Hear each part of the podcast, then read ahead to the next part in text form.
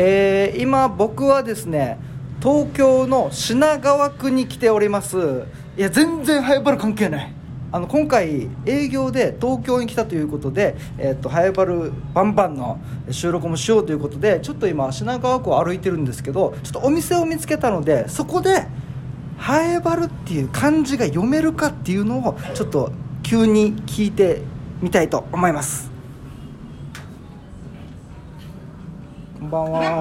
ああこんにちは。すいません。ちょっと急にすいません、はい。えっと、僕沖縄から来たんですけど、あはい。今日でそれで沖縄でラジオ沖縄というところのはい。公式ポッドキャストの番組持っていまして、はい。でちょっと質問をしてるんですけども、はい。それにちょっと答えてもらってもいいですか？あはい大丈夫ですよ。あありがとうございます、えではこれなんですけど、はい。この漢字なんて読むか読めますか？沖縄の地名なんですよ。あ南に南？風にー腹原。はい。これで一つの地名なんです、南南風原？あ南風ももう原一度いいですか？南風原。南風原。はい。この漢字、はい。ハエバルって読むんですよ。ああそうなんですか。はい。ええーそうなんですよ。えはい。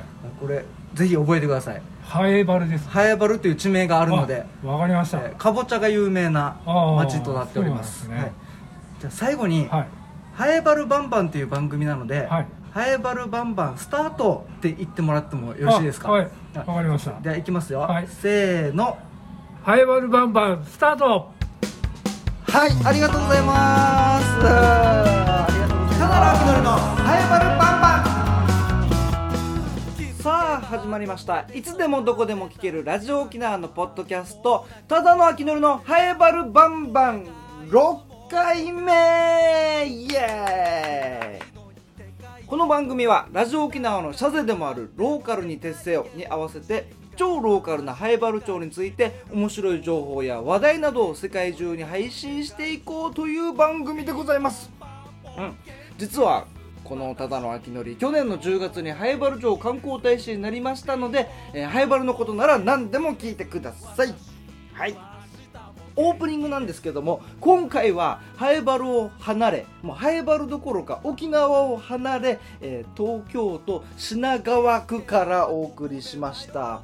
というのもですね、えーこの去った週末に営業がありまして、えー県外での営業は僕初めてだったんですけども東京の品川のイオンで、えー沖縄フェアが開催されてまして僕ただの秋のりはパイナップルの格好をしてパインニーニーというパイナップルを売ったりあと沖縄の特産、まあ、沖縄そばもそうですしあとラフテーとかソーキとか、まあ、いろいろんなの島豆腐とかもですね、えーいろいろ沖縄の特産を、えー販売する。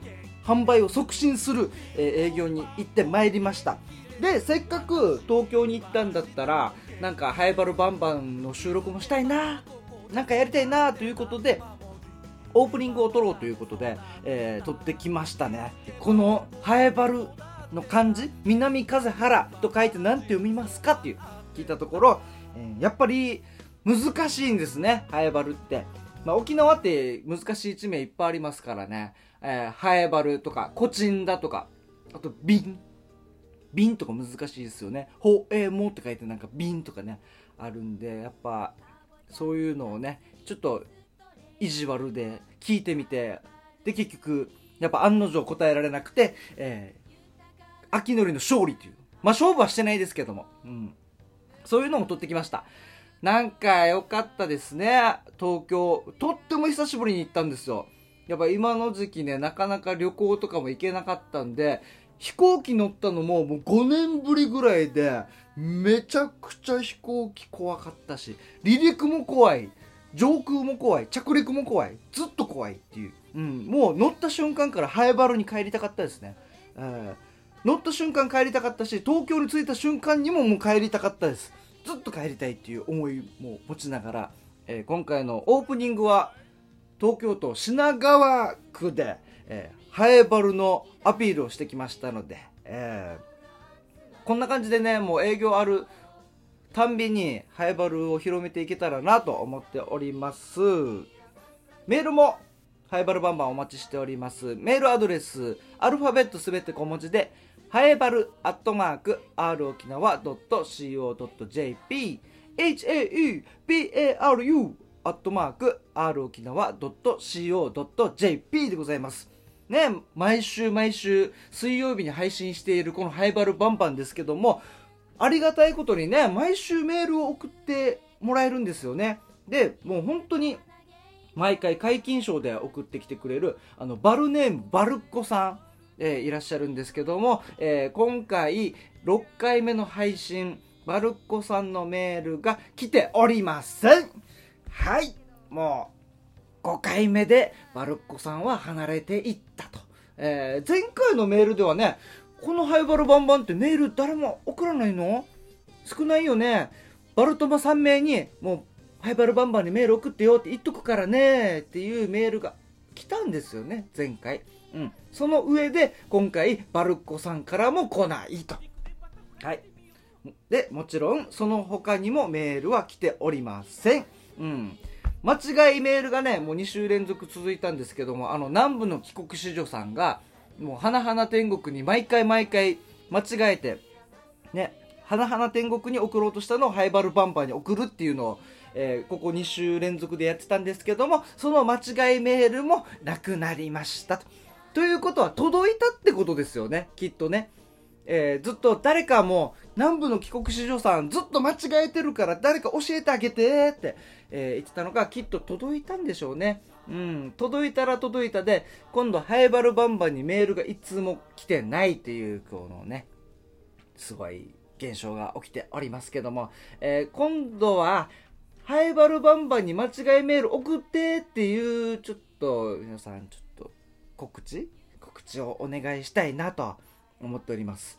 えー、ハイバルバンバン、ツイッターもやっております。ハッシュタグ、バルバンですね。カタカナでバルバンとつぶやいてください。ハイバルバンバンの間取っております。カタカナでバルバンでつぶやいてください。えー、ツイッターも見てみましょうかね。えー、ハッシュタグ、バルバン。えー、あ、ともぶんさん、ありがとうございます。南部の帰国子女さん、2週連続、花店じゃなくて、バルバンにメールしてるよ。送信見てよ。今日は大丈夫だったけど、これ5日前ですね、5日前のつぶやきですけど、まあその日はきっと、あの、南部の帰国子女さん、普通に花店に遅れてたんでしょうね。うん。で、ハイバルバンバン、ラジオ沖縄の公式ポッドキャスト、もしくは Spotify でも聞けるから確認してね。あっちでは読まれてるから、ニコって来ておりますね。はい、ともぶんさんありがとうございます。ともぶんさんのおかげで、多分南部の帰国子女さんも間違いメールを送っているっていうことにも気づいたかもしれないですね。えー逆を言えば、ともぶんさんのこの影響でもう、ハエバルバンバンにはメールがもう来なくなってしまったという現象が起きております。えー皆さん、もう、ツイッターのつぶやきでもメールでも何でもお待ちしておりますので、ぜひ、ハエバルバンバンに送ってきてください。よろしくお願いします。ハエバルバンバン、ハエバルバンバン、ハエバルバンバン。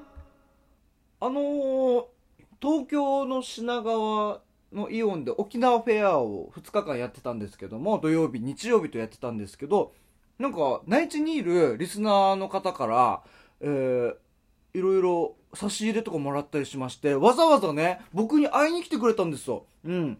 ご役先生の番組聞いてきましたっていう、全然曲も違うところの情報で、えー、3人ともその情報で来てましたね。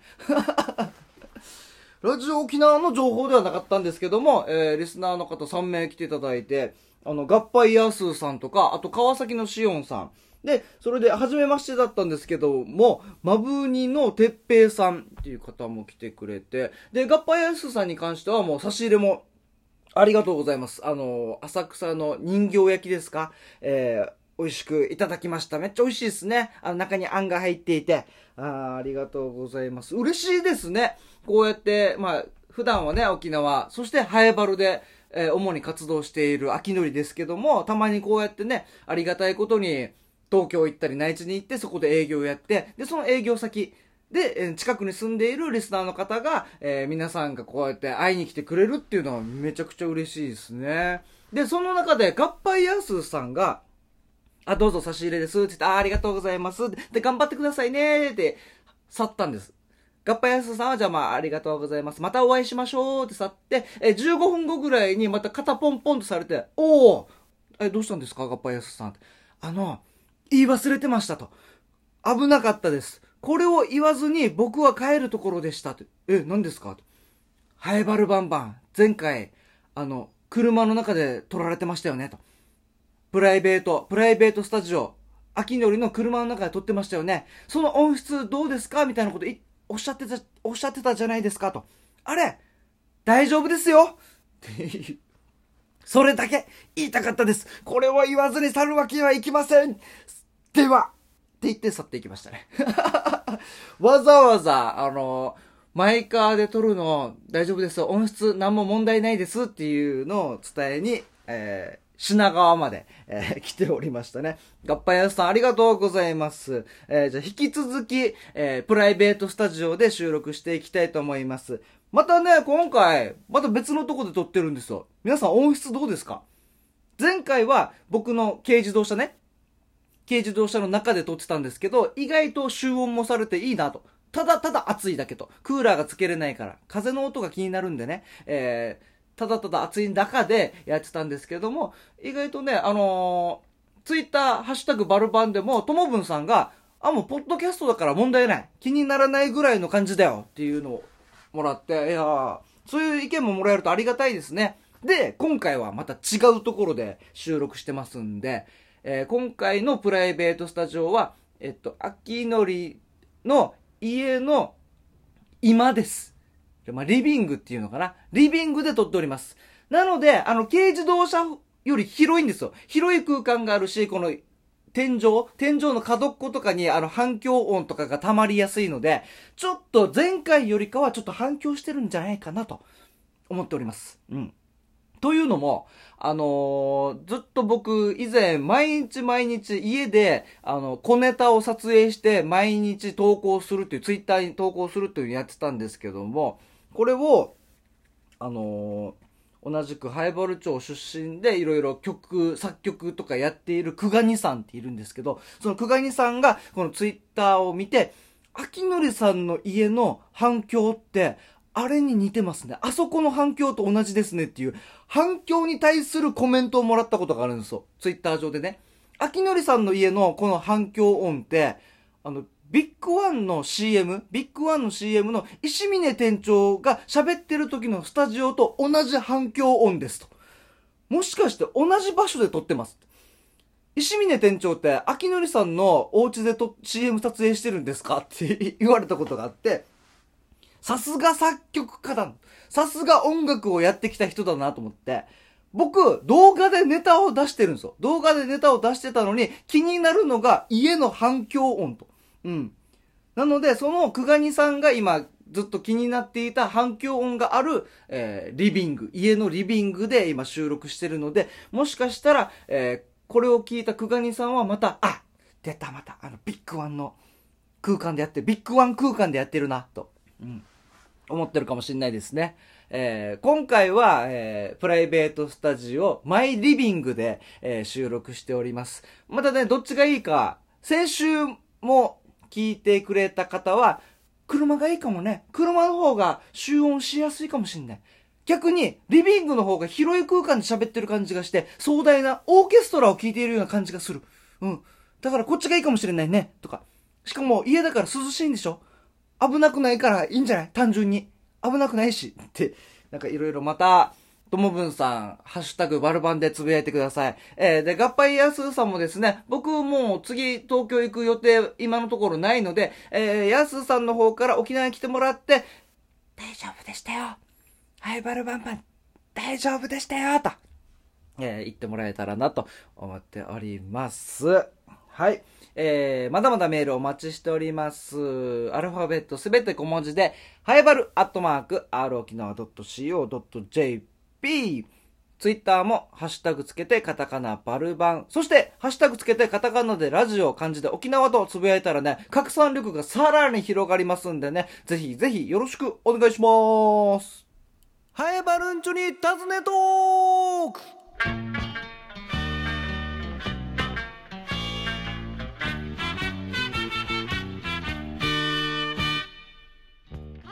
このコーナーは、灰原町に住んでいる人、働いている人、何かをやっている人にインタビューしていくコーナーとなっております。えー今回はですね、灰原で今一番何かやりたいくてうずうずしている。というかもう実際にハイバルのことをたくさんやっている、えー方にお話を聞いてきました。はい。では聞いてください。どうぞ。ハイバルんちに尋ねトークはい。今回お話ししていただくのは、ハイバル町宮城出身の玉木洋平さんです。よろしくお願いします。お願いします。いやー、洋平は、もう小学校からの同級生なんで。えー出てもらいたいなってずっと思ってたんですよ。というのも、もう洋平が今後のハエバルの未来を変えるんじゃないかと 思ってるんです。今、えっと、紹介いただきました、洋平です。あ玉木洋平です。えお願いします。っと、ハエバル町の、まあ、いろんなアプリを作ってるんですね。うん、えっと、議会のアプリとか、最近だと子育て支援のアプリを作ってまして、うん、あのーまあ、子育ての情報って、まあいいろいろあるわけよね。うん、うん、うん。あの保育園に保育園がそもそもどういうところがいいのかとかはい。この子供が急に熱出した時にどこに相談できるのかとかうん、あとは子供のこの言葉がなかなか発達しないとかっていうところでお父さんお母さん不安になったりもすると思うわけよねうん、う、ん、うんせ成長この子ちゃんと大丈夫なんだろうかとかうん。っていう時とかにそもそもどういうところに相談したらいいのかっていうのが結構わからない？専門の人に相談して話聞きたいんだけどどこ行けばいいのかわからない。でどんなサービスがそもそもあるのかもわからない。まさにそれに関しては最近あった。うんうんうんこの娘保育園に通わせてるんだけど同じ、えー、と年齢この、まあ、1歳児クラスとかの、このお母さんにうちの子ちょっとまだ言葉あんまり発さないんですよ、うんうんうんとかちょっとみんなより遅れてるかもしれないですっていう相談を受けたんですけどけどどう返していいかわからないし、うん、そうなんだよでね。でそのお母さんもどうしていいかわからないと思うんうんうんですよ、うんうん。そこは確かに気になる。でもハイバルの中には、まあ、社協とかが代表的な場所だと思うんだけど、うん。ハイバルの社会福祉協議会とかうん。あと役場とかその他のところでもこの子供に関する相談たくさん受け付けますよっていう仕組みがあるんだけど、うん。まあ、ハイバルにもともと住んでる人だったら比較的まだわかるかもしれない、うんうん。けどじゃあハイバルにこう移り住んできて、うん。ハイバルは子育ての街っていう風に売ってるから、うん。ハイバル子育てしやすいって思って移り住んできてハイバルで住み始めたようなまだハイバルに馴染みがない、うん。あんまりよくわからないっていう人たちもできればそういうサービスにつなげたいわけよね、うん。福祉のこう支援につなげたくて。けどじゃあ今今のもともとの状況はネットで調べても役場の情報とか社協社会福祉協議会の情報とかいろんなところに情報が散らばっていて、うん。本当にじゃあ子育ての情報を探そうって思った時に結構負担が多かったわけね、うん。うんうん探すのが難しかった。はいはい、だからせっかくあるのにそこまでたどり着いてなくてうん。困ったままどうしたらいいんだろうっていうふうに思ってる方々が結構いるんじゃないかなって思っていたのでじゃあそれをその課題感が見えるんだったらもう片っ端から情報をかき集めてきてうん。一つに全部集約したアプリがあるとそれ便利なんじゃないっていうふうに思ってアプリを作ったわけ。うわあ子育てアプリ作ってその前は議会アプリ作って議会で何話してるよっていうのをまとめた。アプリストさ。アプリストっていう職業あるの？えっとね多分あるんちゃうかな。アプリアプリ開発者だけど。アプリスト。ネイリストみたいな感じで。ネイリストみたいなへえすげえ。でうんうんうん。あもうなんかもうあえっと、さっきのアプリのやつだったら、どうしても福祉の情報っていうのを、まあ、集めたとしても自分がそれを利用する対象なのかっていうのが分からなかったりするわけよね、うんうんうん結構まあ大変な思いしてるけど、まあ、みんなそうでしょって思ってて、うん。でもその自分に実は何らかの形で手当でお金もらえますよとかうん。こんなサービス使えますよってなかなか分からなかったりすると思うから、うんうん。福祉の情報をいっぱい載っけてますよっていうのがメインだとうん。多分使う人減るだろうなと思ってて。はいはい。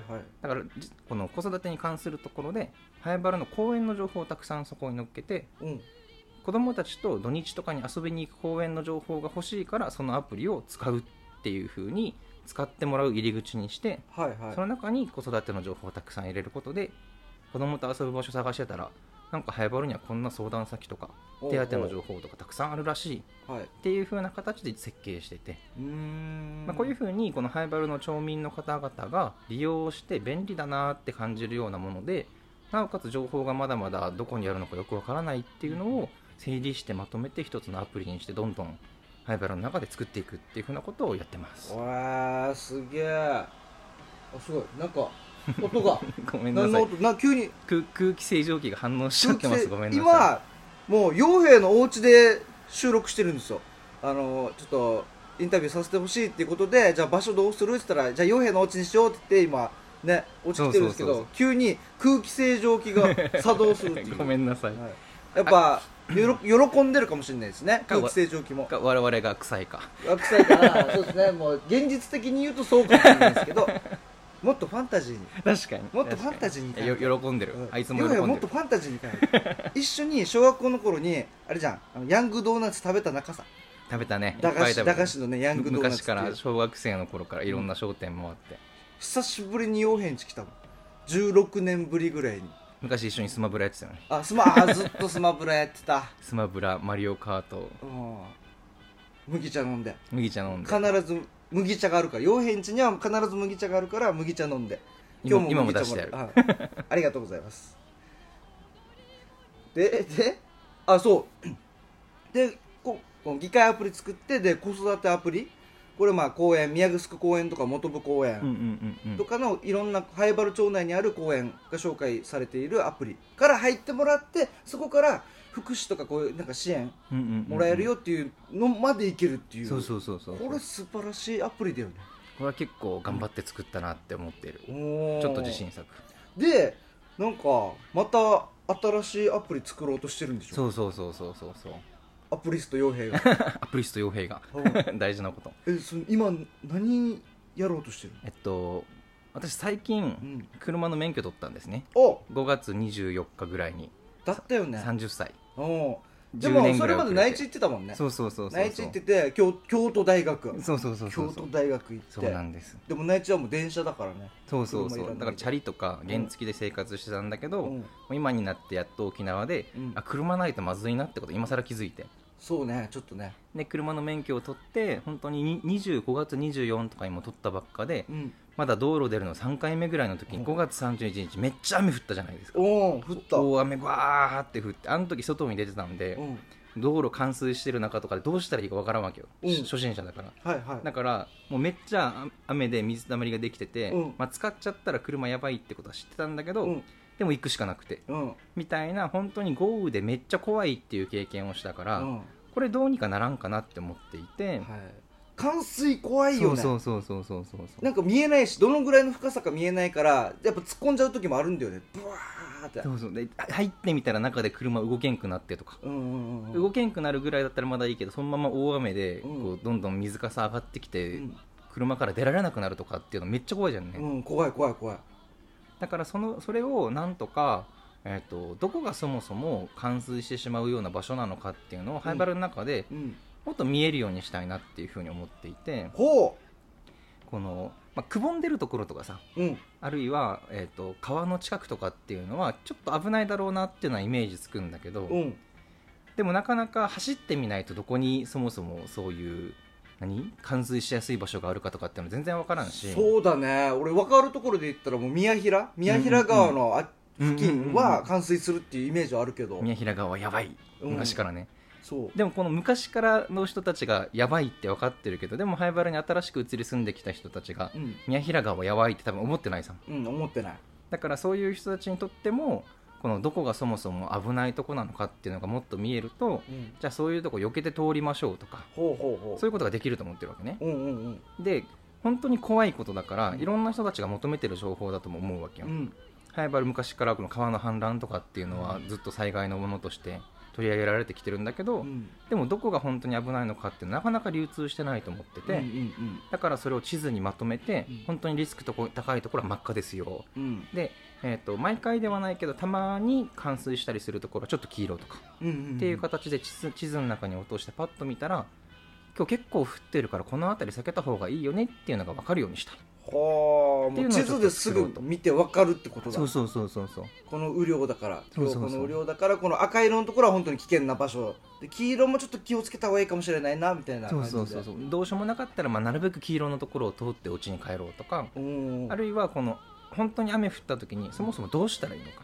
ほうほう。まあ、基本的には高いところで動かないで、うん。雨がある程度収まるまで待ちましょうみたいなのが基本の鉄則さね、うん。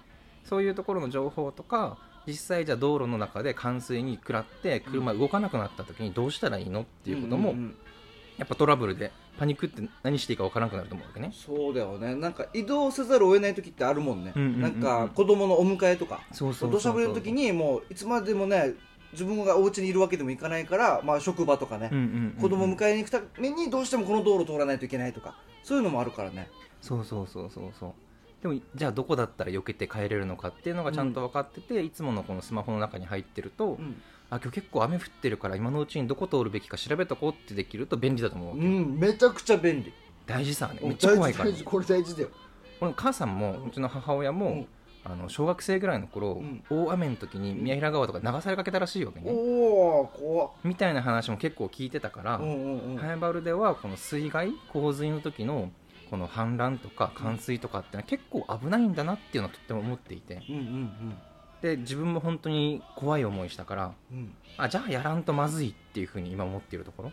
そうか。俺が小学校の時も俺のお母さんも宮まさに宮平川のところで冠水してうんうんうんうん。車が浮き上がって、おー。でもあの時代手動ドアが多かったからはいはい自動ドアだったら開かなかったけど手動ドアで全部開けてそこから逃げ出してであの車をビート板代わりにして そのままちょっと逃げたって言ってババタ足して。バタ走ってそれで車もね浮いてるから。ってエピソードあったけど。いや今聞くと笑い話だけど冷静に考えたらマジで怖いよね。マジで怖い。本当に水かさ上がっていく中出れんくなってやばいそうそうそう。このまま死ぬんかってなってうん。車の中に水も入ってくるからね、そうつ次の日家族みんなでこの車の掃除しに行って、でももう水浸しだからねは怖いよ、でも故障しちゃったらその車どうするみたいな話もなるしね。ああそうそうそう。そうだね。いまだに分からん。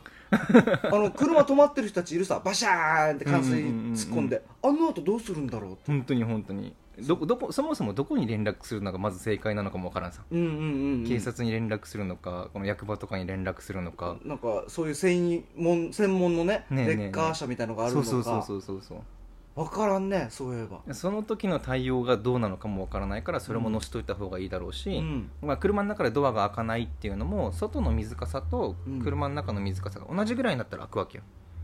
だからそのぐらいまで待っといて開けたらいいから大丈夫だよっていう情報だったりとか。へえあそうなんだ。そうそうそうそう、外の水の量と内側の水の量が差があるから外の水が重たくて開かないわけ。なるほどねはいはいはい。そういう原理とかも一応知っておけるとその時パニックにならないさ。うんうんうん。でも怖いよね。いや怖い。これこれでもし開かなかったらどうしようって怖い。いう賭けだよね。恐ろしい。へー。けどななんか昔見たテレビであのもう割る窓ガラス割るけどなかなか割れないさ。でビニールに小銭を入れてうんうんうん。いっぱい入れてぐるぐるにキュッて丸め、ま、丸めてそれで叩いたら割れるとかうんうんうんんいうのを聞いてこれこれは覚えとこうと思って。ね。なかなか割れないからぐるぐる回したら遠心力でバチンそう遠心力で一点にパーンって当てたら割れるらしい、とかねそういうのやっぱ大事だよね。そその時いざという時どうすればいいのかっていうのをね、うん。まあ、その時冷静にググってる余裕なんて多分ないだろうから。ないないない。それ見ればあるよっていうのがアプリの中に入っていて、うん。チェックしてみたらこんなことできるんだって知っておけるだけでいざという時にああそういえばアプリであんなやってやれって言ってたっていうのを届けれるとこれとっても大事だと思ってるわけね。本本当にいざという時の防災とかっていう意味でもね。はいはいはい。すげえいいねこれをこのアプリを今制作中。そうそうそうそう情報を集め中。そのでできればこの住民からうん。どこ結構怖かったよっていう情報も投稿できるようにしたいわけね、おおおおまあ、役場の人と連絡して灰原町役場の人と連絡して、うん。住民から通報があった場所っていうので地図はもらってるんだけど、うんでも通報届いてなくて。うんうん。けどその地元の人だったら大体あそことあそことあそこやばいよねみたいなのを共有してたりもすると思うわけね、うんうんだからそれも投稿できるようにしてみんなでこの冠水とかそういうリスクの高い場所を報告し合うようなツールにできると役場の人がまだ分からなかった情報ももしかしたら入ってくるかもしれないし。うん。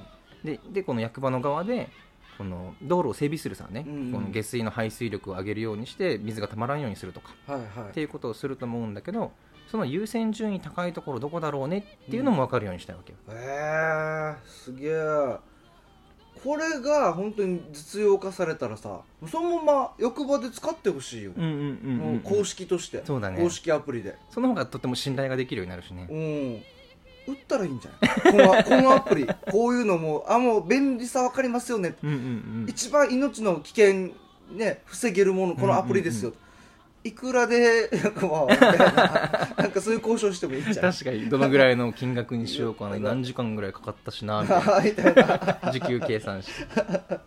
僕も早原町の防災はいろいろ調べてうんうんうん。協力したいと思いますんで、ぜひお願いしまよろすしくお願いします、えー本日お話しいただいたのは早原町宮城出身で今後の早原の未来を大きく変える男玉木洋平でした。ありがとうございました。ありがとうございましたはい。早原んちに尋ねトーク。今回は早原町宮城出身の玉木洋平に話を聞いてきました。うん。小学校中学校からずっとね同じ学校で、えーずっと仲良くやってたんですけども今ね本当にこの洋平が早原に対していろんなことやってるんですよ。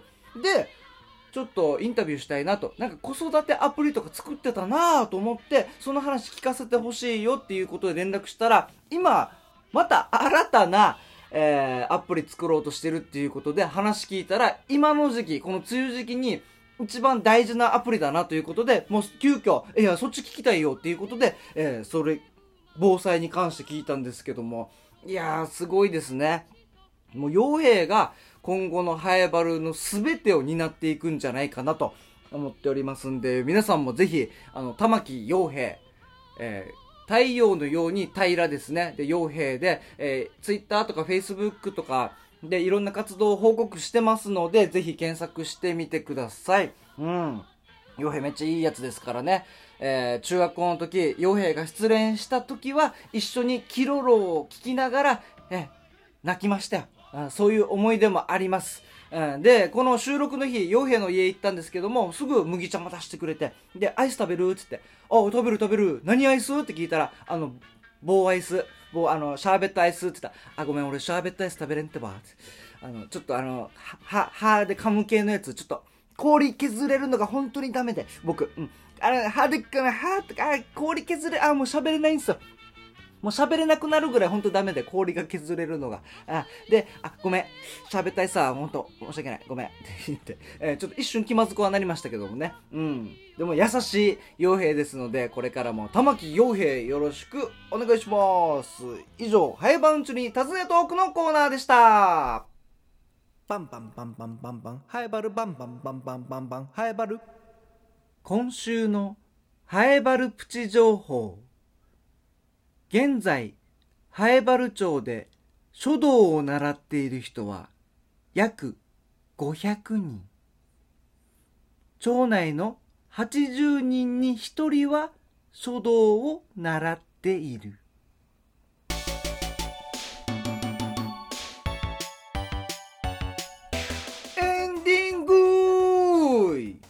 ディングでございます。ハイバルバンバンも6回目ということで、どうでしょう？皆さんいかがでしょうか？だんだん聞き慣れてきましたか？僕も作り慣れてきたのかな？えー、喋り慣れてきたのかな？うん、喋って、まあ、ね、これ録音して、編集して、あとはね、ラジオ沖縄の千奈さんにポーンって送ってね、お願いしますって送ってね、で、千奈審査が入り、で、たまにここちょっとカットしてとかね、そういうのもありつつ、また編集してとかやったりしてますけども、だんだん慣れてきましたね。えー、だんだん慣れてきたと言いながらも、配信時間の今もう5時間前というね、うん。配信前の5時間前に今収録中でございますから、この後急ピッチで編集してすぐちなさん送るっていう、全然慣れてないよしや。全然この日常の秋のりサイクルの中にまだ入れ込めてない。えー、いろいろね追われておりますけども、えー、もういっぱいいっぱい撮らないといけないですねもう1日2日ぐらいかけてもう集中していっぱい撮ってそれでもあとは編集して出すだけ常にストックがありますっていう状態、えーのまだサイクルが作れてませんので、えーそのためには皆さんのメールが必要でございます。メールのメールだったりツイッターのね、つぶやきがとても助かりますので皆さんメールもぜひ送ってきてください。メールアドレスアルファベットすべて小文字でハエバルアットマーク r 沖縄 .co.jp、hae baru アットマーク r 沖縄 .co.jp でございます。ツイッターもハッシュタグつけてカタカナでバルバン、そしてハッシュタグつけてカタカナでラジオ、漢字で沖縄と書いてつぶやいてください。うん。なんかね、FEC の先輩、まあ、年先輩、年先輩やし、芸歴も、まあ、以前 FEC にいて、で、今また戻ってきたっていう、坊主面ケンさん。ケンさん、とっても優しい、大きな方がいるんですけども、ケンさんが全部の配信聞いてくれてるんですよ。いつも会うたんびに、ハイバルババン聞いてるよって言ってくれて。うん。それで話は終わるんですけどね。うん、よくあるパターンでございますね。FEC の芸人先輩たちに聞いたよって言って、それで終わるっていうね。うん。ケンさんも同じパターンで。でも、ケンさんは本当に毎週毎週聞いてくれてるんで、めっちゃありがたいですね。あの、ケンさんとの会話はこれだけですけども、そのひとときがとても楽しいんで、えーぜひまた、これき、これ今、この瞬間聞いてるケンさん、次会った時また言ってくださいね。はい。僕の本当に続けていく糧になりますんで、はい。よろしくお願いします。こんな感じですかね。うん。ではまた、来週、張り切ってお会いしましょう。今週は以上でございます。また来週。さよなら。バイバイ。元気です。私は明日も元気です。気づけばここで育ってた守り。守られ